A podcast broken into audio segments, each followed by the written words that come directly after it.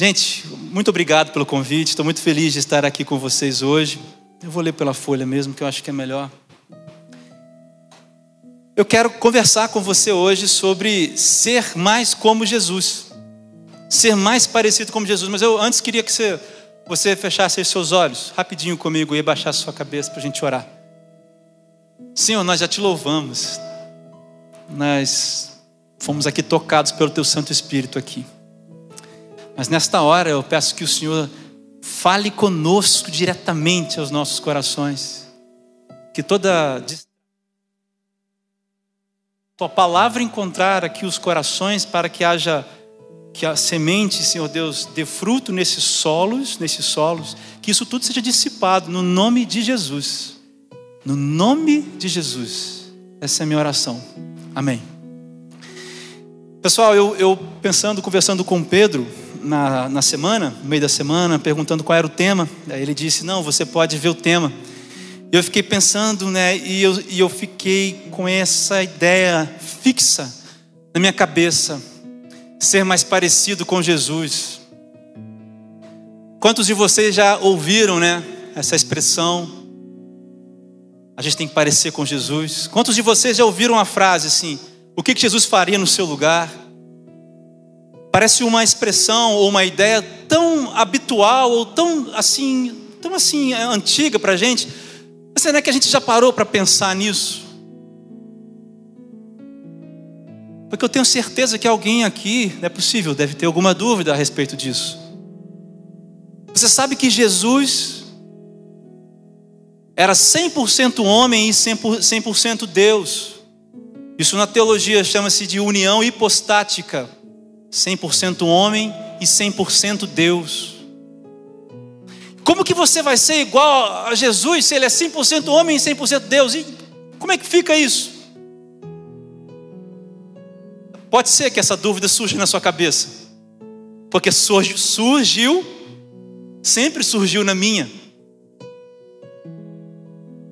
Pergunta talvez seja: como seguir o exemplo de Jesus pode afetar a minha vida na prática. Presta atenção. Como que seguir o exemplo de Jesus pode afetar a minha vida na prática?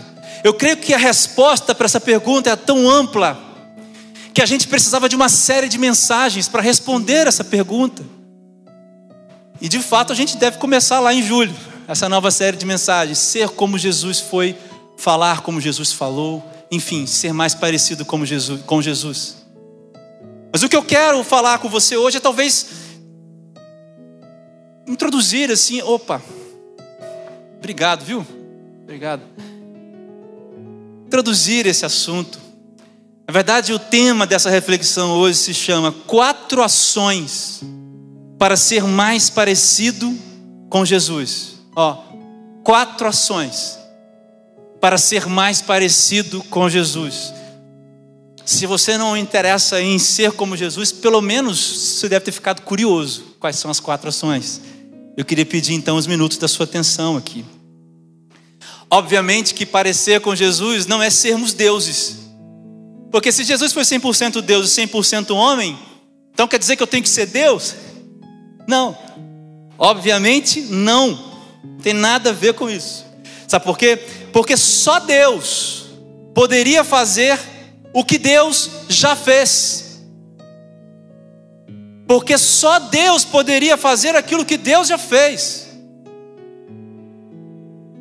Criar e cumprir o plano de redenção do homem.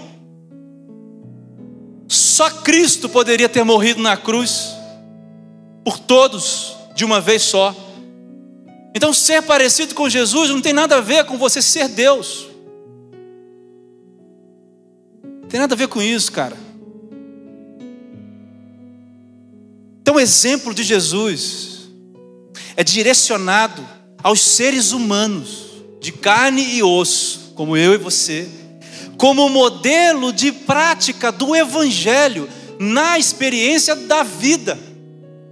Ficou meio difícil, mas é o seguinte, ó. Vou repetir. O exemplo de Jesus é direcionado aos seres humanos como modelo de prática do Evangelho na experiência da vida. O que Jesus é para nós é um modelo de viver o Evangelho na vida prática, na vida, nos relacionamentos. Veja, o modelo de Jesus aplica-se à minha prática de vida pessoal e interpessoal. Aquilo que diz respeito à minha subjetividade, a quem eu sou, quem eu sou e o que eu sou para os outros. O modelo de Jesus está ligado a isso. Você está entendendo? Tem tudo a ver com você, cara. Tem tudo a ver com você. Tem tudo a ver com a gente. Na engenharia, na matemática e na física, a gente tem um conceito que é chamado modelagem sistêmica. Cadê o Juan? Juan que ri quando eu falo isso, mas talvez você já tenha ouvido falar, modelagem sistêmica. Isso vai ser uma boa analogia para nós. Imagina essa igreja aqui, essa igreja. Aqui existem várias plantas. Imagina aqui o mapa elétrico para, as, para a luz, ou as luzes aqui da igreja. Então a gente vem, retira esse mapa de luz aqui e constrói uma outra igreja, outro lugar, com outro, outras dimensões mas com o mesmo plano de luz. Isso é modelagem sistêmica, é a gente tirar um modelo, abstrair um modelo e aplicar em outra coisa. É mais ou menos isso. Nós não somos o Jesus 100% Deus e 100% homem. Mas o modelo de prática do Evangelho a gente retira de Jesus e a gente aplica 100% na gente. Deu para entender mais ou menos? Quer ver? Romanos capítulo 8, versículo 29. O apóstolo Paulo está escrevendo sobre outras coisas aqui, mas tem um, um parêntese no texto dele. Pois aqueles que de antemão conheceu, também os predestinou. A parte que nos interessa é essa aqui, ó. Para serem conformes à imagem de seu filho, a fim de que ele seja o primogênito entre muitos irmãos. E a palavra conforme aqui é uma palavra no grego chamada sumorphos e a ideia é que um que você que, que aquilo que é similar, aquilo que é conforme, adapta em si um comportamento a fim de ter a mesma essência. Olha, olha só, cara. Então o apóstolo Paulo está dizendo: aqueles que de antemão também escolheu, predestinou para serem similares a Jesus Cristo. Meu querido, isso é bíblico. Por isso nós estamos falando aqui de sermos moralmente, na prática da vida, está entendendo? Das relações e, e dos afetos. É aí que nós nos parecemos ou buscamos ser como Jesus. Então, olha só, eu vou começar a reflexão aqui, os quatro pontos. Eu quero responder uma pergunta para você hoje, que é a seguinte: como então aplicar esse modelo de prática do Evangelho mostrado em Jesus na minha experiência de vida. A pergunta que motiva esse sermão aqui é essa aqui: ó. como eu aplico o modelo de prática do Evangelho mostrado em Jesus na minha experiência de vida? E é por isso que o título do sermão ou da mensagem é Quatro Ações para ser mais parecidos com Jesus. De novo, não consigo esgotar esse tema numa noite. Mas a minha intenção é que o Espírito ministre no seu coração pelo menos um pouco do que significa ter Jesus como modelo de prática de vida do Evangelho. Primeira ação, seja humilde. Seja humilde. Deixa eu ler para você um texto. A gente vai ler muitos textos hoje e eu os escrevi aqui no meu esboço para a gente não ficar abrindo a Bíblia toda hora, mas você pode, aí no seu smartphone, se você quiser, no seu telefone, na sua Bíblia, fica bem à vontade. Mas eu quero ler com você nesse começo, João capítulo 13, versículo 15. Lá em João capítulo 13, versículo 15, diz assim: Olha, Jesus está dizendo: Eu lhes dei um exemplo a ser seguido, faça como eu fiz a vocês. Essa é essa versão da nova versão transformada ou transformadora, esqueci agora o nome. Jesus diz o seguinte: ó, eu lhes dei o exemplo a ser seguido, faça como eu fiz a vocês. E eu estou falando, seja humilde. Deixa eu te explicar a cena que está acontecendo, tá? No capítulo 13 de João. Jesus então chega numa casa para o almoço. Então, cheio de gente, ele olha, retira o, o, uma, uma, uma roupa que ele estava usando, se abaixa e começa a lavar os pés das pessoas. Entendeu? Aí o Pedro fica indignado. O Pedro fica indignado com isso. Porque Pedro fala assim: Não, os meus pés você não vai lavar. Aí Jesus fala: Pedro, eu tenho que lavar seus pés. Aí Pedro responde: Então lava os pés e as mãos e a minha cabeça e lava o corpo todo. É nesse contexto que Jesus diz isso. Talvez você pense, talvez você pense ah, que, que a humildade seja uma posição de subserviência ou, ou de você estar debaixo da, da autoridade de alguém. Sim, tem a ver com isso. Mas sabe como uma palavra boa para você entender humildade tem a ver com rendição? Presta atenção, humildade que eu digo aqui tem a ver com rendição. Porque Pedro chega no versículo 6 ao 8 e diz: Chegou-se Simão Pedro que lhe disse: Senhor, vais lavar os meus pés? Respondeu Jesus: Você não compreende o que eu estou lhe fazendo agora mais tarde, porém, você entenderá. No versículo 8, Pedro diz: Nunca, não, você não lavará os meus pés. Jesus respondeu: Se eu os não lavar, você não terá parte comigo. Talvez você olhe para a atitude de Pedro e você pense: está certo, André. Quem era Pedro para que Jesus lavasse os seus pés? A pergunta não é essa. A pergunta é: quem é Pedro para indagar as atitudes de Jesus? Você entende a lógica? A lógica é Pedro perguntando para Jesus, ou dizendo: Você está errado em fazer o que faz. Quando Jesus coloca naquela posição de servo, Ele está ensinando para os discípulos que a posição que eu e você devemos ter é uma posição humilde perante as pessoas, perante a Ele também, a Jesus Cristo mas, sobretudo, perante a Deus, perante a Jesus, com uma posição de rendição. Você sabe que adoração tem a ver com rendição. Rendição é isso mesmo, é estar rendido. Tem a ver com aquela cena de você se ajoelhar. A humildade tem a ver com a rendição. Para ser humilde, você tem que saber quem é que dá as ordens e se render ao Senhor da sua vida. Talvez você tenha pensado, quando eu falei aqui, que o exemplo de Jesus tem a ver com obediência. Tem sim, ó, tem a ver com obediência, vida de oração, um monte de coisas. Muitas qualidades que a gente vê em Jesus, como eu disse no início. Mas a obediência só pode ser resultado da rendição. Você não vai obedecer a Deus se não estiver rendido a Ele, porque o que Deus pede é fé. E a essência da fé é caminhar com os olhos fechados. Como eu disse no início, é um movimento de vida que te leva a viver com os olhos fechados. Humildade tem a ver com rendição. Primeira característica de Jesus, Jesus nos ensina humildade. E humildade tem a ver com rendição. Mas de humildade também, humildade também tem a ver com uma palavrinha que a gente fala pouco nos púlpitos tem a ver com arrependimento. Versículo 8: Disse Pedro: Não, nunca lavarás os meus pés. Agora a resposta de Jesus é que nos interessa. Se eu não os lavar, você não terá, você não terá parte comigo. Aí o Pedro responde: Então, Senhor, não apenas os meus pés, mas também as minhas mãos e a minha cabeça.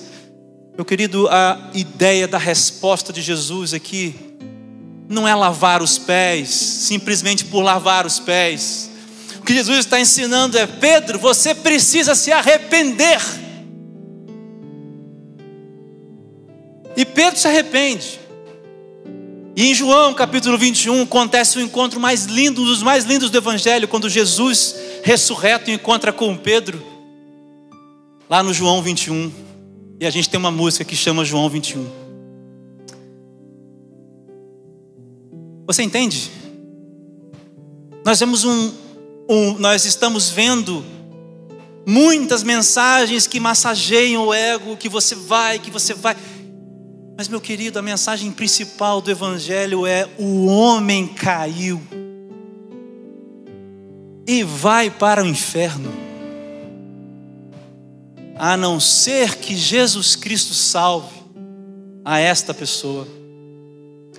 Por isso, dois tipos de arrependimento um arrependimento que leva à salvação. E é quando você entende que o seu lugar é o que Jesus tomou por você, e você entrega a sua vida a Jesus, isso aí é arrependimento para a salvação. Mas também tem aquele arrependimento contínuo. Olha que o João escreve na primeira carta dele, no capítulo 1, no versículo 9 e 10. O pecado, é, é, o que, o que é, é João escreve no capítulo 1, versículo 9 e 10. Olha, se confessarmos os nossos pecados, Ele é fiel e justo para perdoar os nossos pecados e nos purificar de toda justiça. 10. Se afirmarmos que não temos cometido pecado, fazemos de Deus um mentiroso e a Sua palavra não está em nós.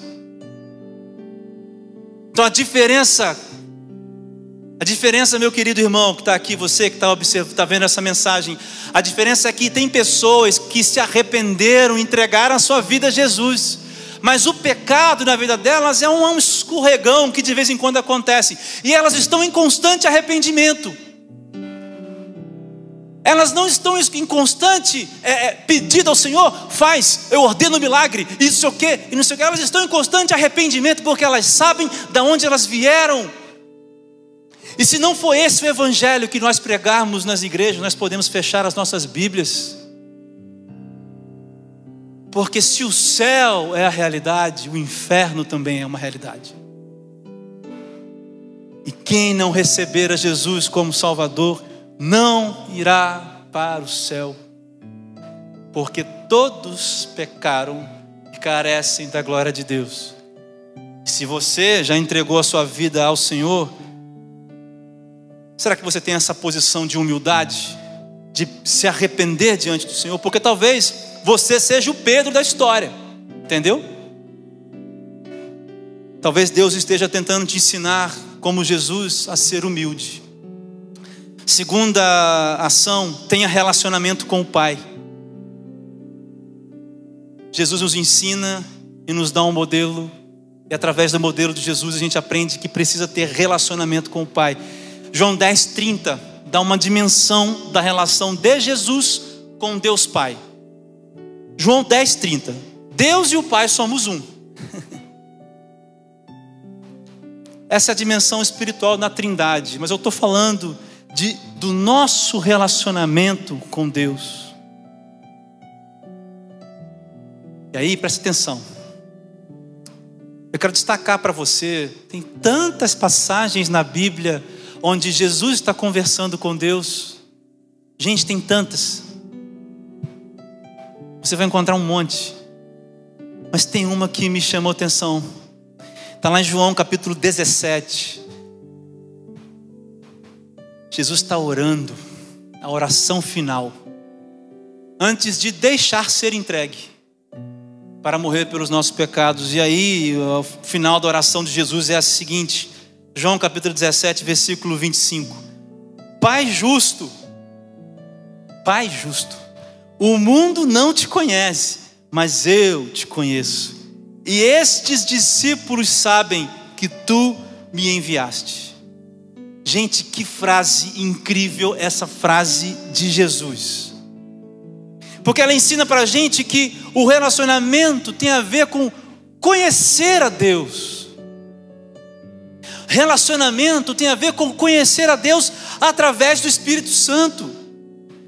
Você viu o que Jesus disse? Olha, Pai justo, o mundo não te conhece, mas eu te conheço.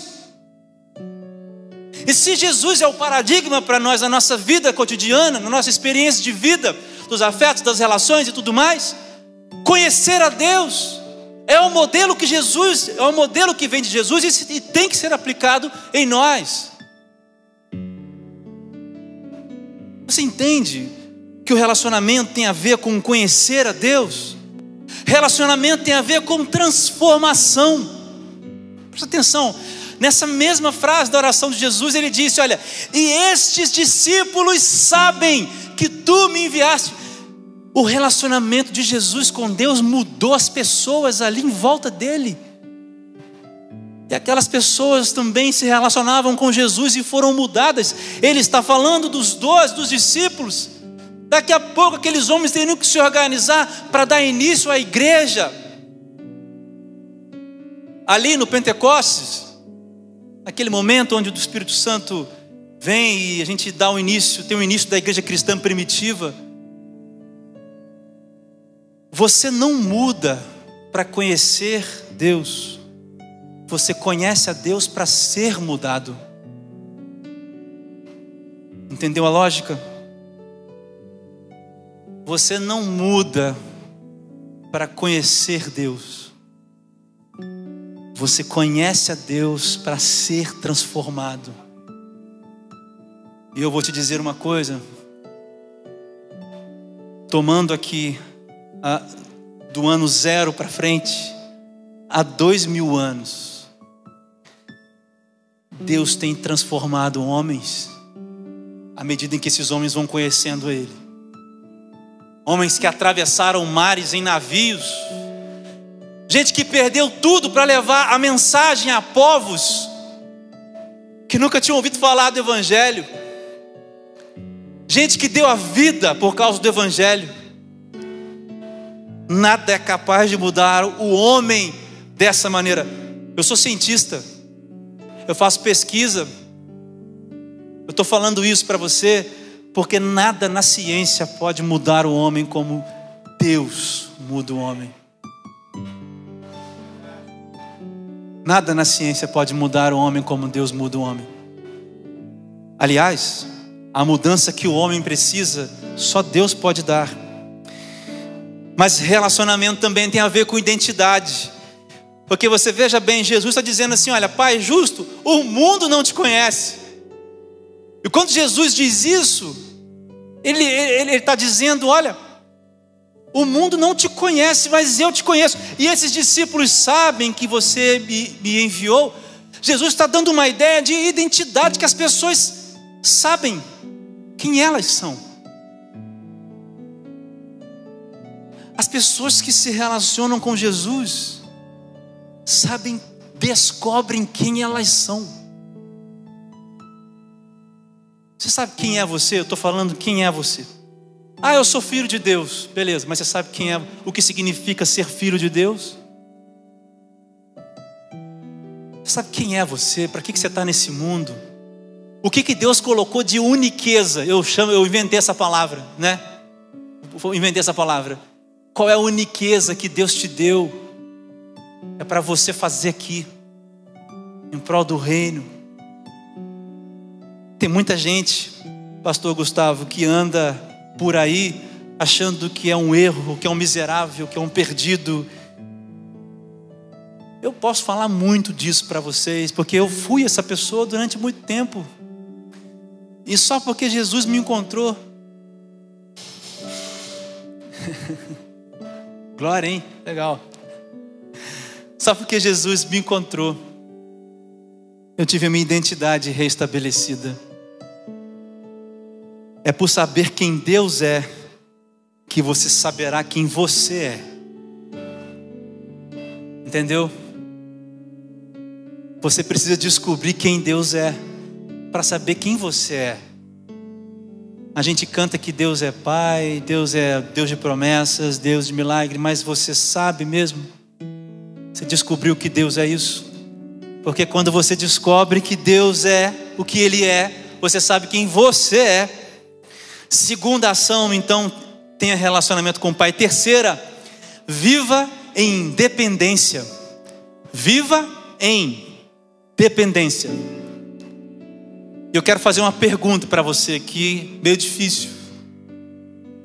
Olha a pergunta que eu vou te fazer. Seria o Evangelho um convite mais ao sofrimento do que à dependência? Seria o Evangelho um convite mais ao sofrimento do que à dependência de Deus? Porque talvez, ouvindo por aí, ouvindo a gente pregar, ouvindo as pregações, você tenha de repente percebido dois tipos de pregações. Né? Uma que diz: venha para cá e sua vida vai prosperar em tudo. E essa heresia, isso é coisa do diabo. E tem a pregação do evangelho, que é venha para cá e você será transformado, nós vamos clamar a Deus. E talvez então você pense, será então que o evangelho é um convite ao sofrimento? É mais um convite ao sofrimento do que um convite à dependência? Nesse mesmo momento que Jesus está orando aqui lá em João 17, só que agora o relato de Marcos, Marcos capítulo 14, no versículo 36, Jesus diz a seguinte frase para Deus em oração, e dizia, Marcos capítulo 14, versículo 36, Aba, Pai. E Aba, Pai é assim, Pai, Paizinho, é uma intimidade. Tudo te é possível. Afasta de mim esse cálice. Contudo, não seja o que eu quero, mas o que tu queres.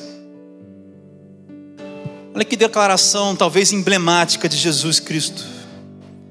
Eu quero parafrasear essa frase de Jesus. Quero traduzir ela.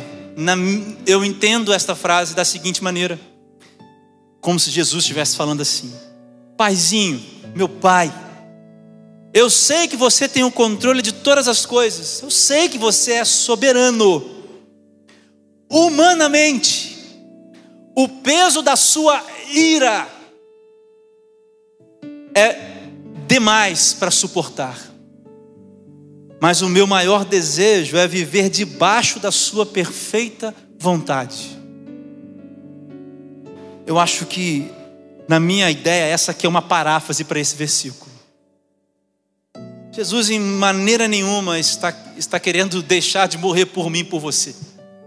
É que quando Jesus morre na cruz, o peso do pecado está sobre ele, então eu, Deus tira os olhos de Jesus, porque Deus é santo, santo, santo. Onde tem pecado, Deus não habita. Jesus carrega o seu pecado, meu irmão, custou. O que custou para Jesus não foi só a morte humana, mas aquele momento carregar o nosso pecado, a ira de Deus satisfeita. E o que isso tem a ver com o que eu estou falando? A dependência, depender de algo, pode estar caracterizado em algumas ações, tipo assim, olha, nesse versículo aqui mesmo, obediência, perseverança, relacionamento com Deus, né, uma vida com oração, isso tudo está nesse versículo aqui. O problema da dependência é: não seja o que eu quero, mas sim o que tu queres. Esse é o problema da dependência. Sabe por quê? Porque depender de Deus é ter a convicção de que Ele é soberano. Eu vou chegar na questão do sofrimento, mas em primeiro lugar, depender de Deus é saber, é, é, é, é uma atitude mental, da razão, do campo da razão, não é do sentimento, é do campo da razão. Dizer Deus é soberano. E dizer que Deus é soberano é dizer que Ele está no controle. A pandemia está aí. Deus é soberano. Você se sente é, é, em segurança para caminhar na UTI do hospital sem a máscara? Você, alguém sente segurança aqui? Eu não, eu acho que ninguém se sente. Mas você sabe que Deus está no controle. Deus é soberano. Deus não perde as rédeas da história, nunca perdeu e nem jamais perderá. O problema da dependência é a gente orar assim. Não seja o que eu quero, mas o que você quer. Aceitar que Deus é soberano, olha só, olha aqui comigo agora, estou terminando. Aceitar, aceitar que Deus é soberano está em entender que bondade barra amor bondade barra amor está intimamente ligado com a soberania de Deus. Quando você aceita que Deus é soberano, então bondade e amor, o que significa bondade, o que significa amor de Deus, está intimamente ligado ao fato de que Ele é soberano. Se não ficou claro, eu vou te fazer uma pergunta. Quem tem a natureza corrompida pelo pecado? Eu, nós ou Deus? Quem é que está pecando e precisa se arrepender? Nós ou Deus? Então, de qual coração que sai a maldade? Do de Deus? De qual coração que sai a maldade? Responde: é o de Deus? Não. É do nosso. Meu querido, o mundo é o que é, é porque nós somos ruins. É porque Deus é mau. O coração depravado é o nosso, não é o de Deus. A maior injustiça que você pode fazer é culpar e julgar a Deus pelas coisas que acontecem. Porque você está dizendo que Deus está corrompido pelo pecado e do coração dele sai maldade. E quando você se deparar com essa pergunta, ou melhor, com esse momento de, de reflexão, faz a você mesmo essa pergunta: quem que tem a natureza corrompida? A gente ou Deus? A gente. Então é de qual coração que sai a maldade? Do nosso, não é o de Deus. Lá em 2 Coríntios, Paulo diz o seguinte, versículo, capítulo 4, 16 e 17: Por isso não desanimamos, embora exteriormente estejamos a desgastar-nos, interiormente estamos sendo renovados dia após dia, pois os nossos sofrimentos leves e momentâneos estão produzindo para nós uma glória eterna que pesa mais do que todos eles. O apóstolo Paulo inverte a lógica toda. Diz o seguinte: Depender de Deus, na verdade, é a melhor tradução para felicidade. Por isso, a pergunta que eu te fiz agora há pouco: o Evangelho é um convite à dependência de Deus, não é um convite a um sofrimento gratuito, porque depender de Deus é a felicidade não é o sofrimento, depender de Deus é felicidade, é a melhor tradução para felicidade. E se você não tiver convencido disso, eu vou ler para você Romanos 8, alguns versículos. Sabemos que Deus age em todas as coisas para o bem daqueles que o amam, dos que foram chamados de acordo com o seu propósito. Versículo 28, do capítulo 8 de Romanos. Agora do 35 ao 39. o que nos separará do amor de Cristo? Serão aflições ou calamidades? Perseguições ou fome, miséria, perigos, ameaças? Ou seja, será que as maldades do nosso coração caído nos separarão do amor de Deus? Por, como dizem as Escrituras, por causa de ti enfrentamos a morte todos os dias, somos como ovelhas levadas a matadouro, mas, apesar de tudo isso, somos mais do que vencedores, sabe por quê? Por meio daquele que nos amou.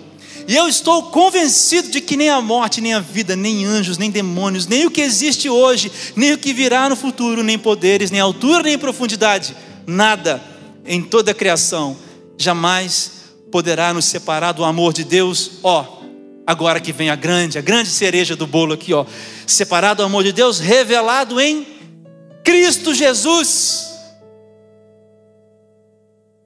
A dependência de Deus, a gente depende de Deus porque está consumado em Jesus o plano da redenção do homem.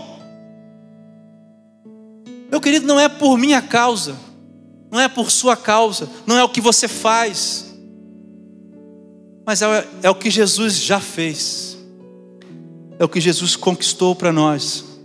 Por isso que depender de Deus é a melhor tradução para a felicidade. Primeiro, seja humilde. Segundo, tenha relacionamento com o Pai. Terceiro, terceiro, uh, viva em dependência. E por último, vou terminar. Por último, faça discípulos. Faça discípulos. Mateus, Mateus 28, 19 a 20. Portanto, vão e façam discípulos de todas as nações. Isso é Jesus Cristo falando nos últimos momentos com os discípulos, depois já de ressurreto. batizando em nome do Pai, do Filho e do Espírito Santo. Ensinem esses novos discípulos a obedecerem todas as ordens que eu lhes dei. E lembrem-se disso, eu estou sempre com vocês até o fim dos tempos. Você já ouviu isso aqui? Faça discípulos. E sobre isso daqui eu só tenho para falar uma coisa. Missão revela intenção. Missão revela intenção. É muito triste, é muito triste a gente saber que muitos crentes, jovens,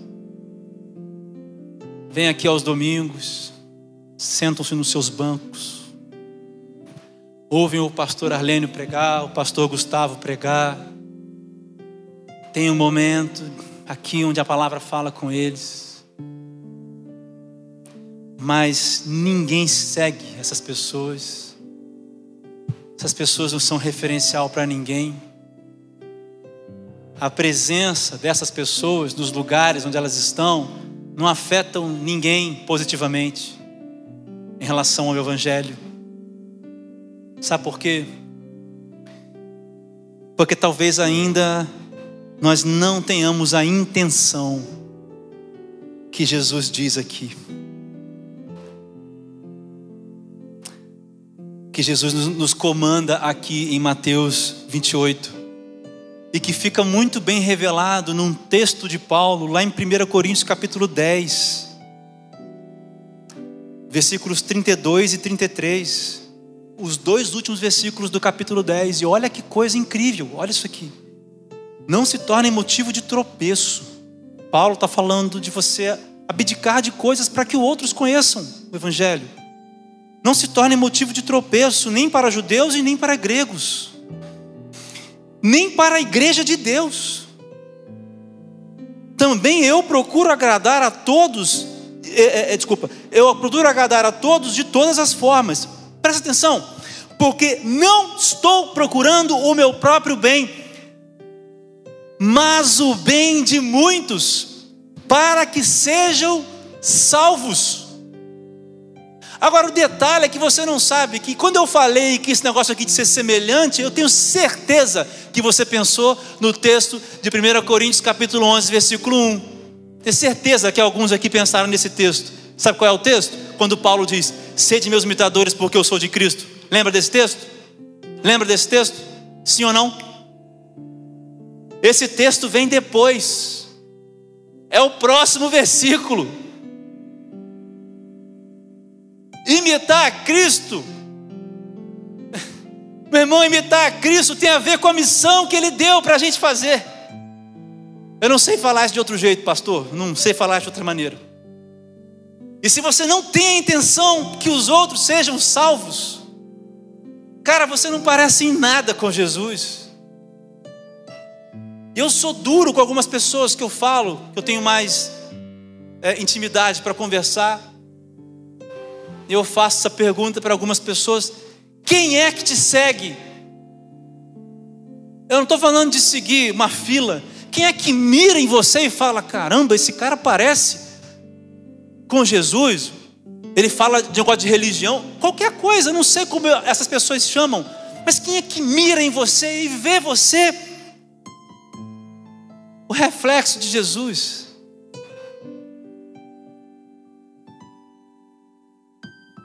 Quem é que quer ser igual a você porque você é igual a Jesus? Eu acho que essa é a missão, eu acho que essa é a mensagem para a juventude dentro de uma igreja.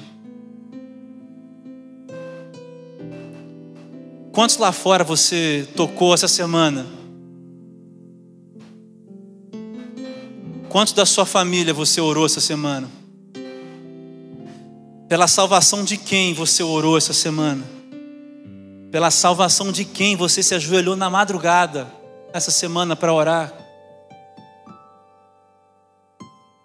Lá em Filipenses, Paulo dá um outro texto. Seja vocês a atitude de Cristo, seja vocês a atitude como a de Cristo, que esvaziou-se de si mesmo. Filipenses capítulo 2, versículos 5 ao versículo 8. Acho que até o 8, ou até o 7. Você não tem missão, é porque você também não tem intenção. A intenção de Jesus que você faça discípulos, você não tem essa intenção. Seja, seja franco com você. É por isso que você não vive a missão. É por isso que você acha que pode dar o dinheiro na igreja para outras pessoas fazerem as missões. Fala a verdade. Por isso que ah, o negócio é ganhar dinheiro e passar num concurso. É por isso. Fala a verdade. Fala a verdade. Seja verdadeiro com você mesmo. Qual é a sua missão? Se tem uma coisa que Jesus nos ensina a ser, fazedores, entre aspas aqui, fazedores de discípulos.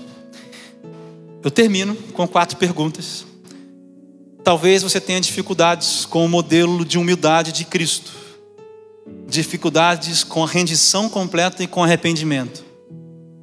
Talvez nessa noite você precise aprender humildades, humildade. Talvez, talvez seja esse aspecto que tocou no seu coração aqui. Você quer se arrepender. Você quer ter uma posição humilde perante as pessoas e perante ao Senhor. Ou segundo, talvez você tenha dificuldades com o modelo de Jesus no que diz respeito ao relacionamento com Deus. Talvez você não conheça Deus e diga para todo mundo aí que você conhece Deus, está orando, você não sabe quem Deus é. Talvez você nunca tenha sofrido a transformação necessária. E talvez por não saber quem Deus é, você não saiba quem você é. Qual é a sua identidade? Três, talvez você tenha dificuldades com o modelo de vida de dependência de Deus apresentado por Jesus. Talvez falte em você fé para crer que Deus é soberano. Ou talvez seu coração tenha resolvido julgar Deus e dizer que Deus é a fonte do mal. E hoje você foi confrontado com uma pergunta minha aqui nessa mensagem. Talvez é isso que você queira mudar hoje aqui. Que o modelo de Jesus está te ensinando. E por último, talvez você tenha dificuldades com o modelo de missão que Jesus mostrou. Talvez você não tenha intenção de salvar ou de contribuir para a salvação de ninguém. Talvez ninguém te siga, você não seja referência para ninguém. Mas talvez o Espírito Santo tenha te tocado aqui hoje. Se esse é algum dos casos, eu quero fazer uma breve oração. O pastor Gustavo vai orar depois, a gente vai tocar uma música. E a música que a gente vai tocar chama Ser Mais Como Jesus. Olha que legal o título da música. Se alguma dessas coisas falou no seu coração, abaixe sua cabeça, feche seus olhos. Deixa eu orar por você. Queria que o pessoal já fosse subindo aí. Toca. Feche seus olhos, baixe sua cabeça. Você só tem que ser sincero, tá bom? Se junta comigo aqui nessa oração. Senhor meu Deus, eu vim aqui de um jeito. Chegou aqui, eu eu ouvi que eu estou longe do modelo de Jesus Cristo. Eu tenho muito a aprender com Jesus, nós temos muito. Senhor Deus, talvez essa seja a oração de alguém aqui nessa noite que se identificou com algum desses pontos aqui hoje falados. Pai, se foi o caso, como é o meu, Pai, como é o meu, eu sou o primeiro da fila. Preciso que o Senhor me torne mais parecido com Jesus. Esse é o modelo, Pai, que nós entendemos que devemos seguir. É o modelo que a Bíblia nos ensina, Jesus Cristo. Então, se tem alguém aqui nessa noite, Senhor, que foi tocado de alguma maneira, se de alguma maneira o Espírito Santo falou alguma coisa, Pai, eu peço por eles, no nome de Jesus, que o Senhor os abençoe. Que saiam daqui hoje, ó Deus, assim, confrontados pela tua palavra, renovados pela tua palavra também, e que saiam daqui hoje, meu Pai, entendendo, buscando, Senhor, ser como Jesus Cristo foi. Completa, Deus, essa mensagem no coração de cada um de nós. Eu deixo os teus filhos nas tuas mãos. Esta é minha oração, no nome de Jesus. Amém.